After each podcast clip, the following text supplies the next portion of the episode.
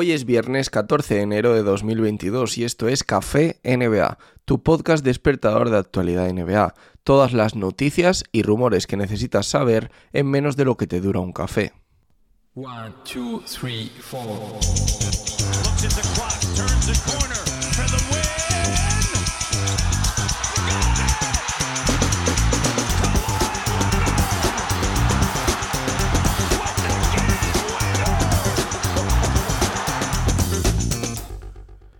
Por fin llega un traspaso importante.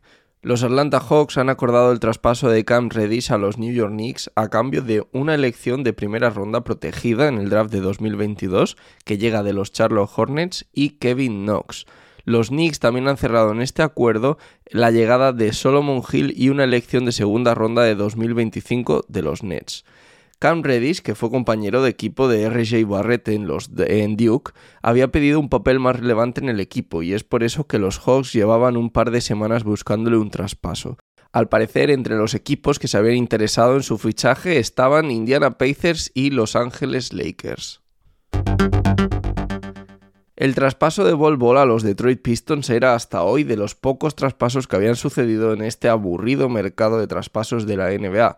Sin embargo, sabemos ahora que los Detroit Pistons han cancelado el acuerdo debido al examen médico que le han realizado a Bol Bol. Qué pena, ¿eh? La verdad es que tenía muchísimas ganas de ver a este chaval jugando en Detroit con más minutos, pero parece que definitivamente también su baja, sus pocos minutos en la NBA y esa bajada en la elección del draft se debe a que realmente existen problemas en el físico de este jugador.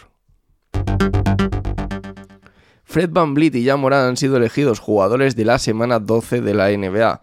Van Vliet ha promediado 30,3 puntos, 6,5 asistencias y 4,8 rebotes en la semana perfecta de Raptors, 4 victorias en 4 partidos, y Jan Moran se ha ido hasta los 25 puntos, 6,8 asistencias y 6,3 rebotes en la también inmaculada semana de Memphis Grizzlies, con 5 victorias en 5 partidos.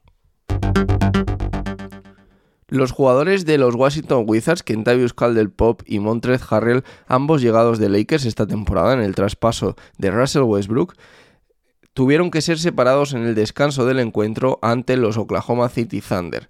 Según se informa, Harrell estaba molesto porque Caldwell Pop no le pasó el balón a la final de la primera mitad, y lo que empezó como un simple intercambio de palabras terminó con ambos jugadores lanzándose puñetazos que afortunadamente no llegaron a conectar. Los compañeros de equipo y el personal de seguridad separaron a ambos jugadores que jugaron con normalidad la segunda mitad y la cosa parece que no fue a mayores. No sé vosotros, pero yo me imagino esta pelea como la que tuvieron Luis Fabiano y Diego en su día. Podéis ir a buscar el vídeo en YouTube, Luis Fabiano versus Diego, y seguro que lo encontráis muy rápido. Y hablemos de lesiones. Parece que los Ángeles Clippers trabajan bajo el escenario de que Paul George no regresa a las pistas este año. Parece la típica noticia donde una franquicia deja caer que el equipo va a hacer tanking, pues recordemos que en diciembre se habló de una lesión de codo que lo apartaría de las pistas de 3 a 4 semanas y casi casi han pasado ya esas 3 semanas, por lo tanto podríamos estar esperando su vuelta. Sin embargo ahora parece que es una lesión que le va a dejar fuera hasta después de verano. Sobre el papel esto no tendría ningún sentido, salvo eso que esperemos que no sea tan grave, ¿no? Y que la única intención del equipo sea pensar en la próxima temporada, ya con Kawhi Leonard también de vuelta. Por otro lado, también tenemos la lesión de Damian Lillard.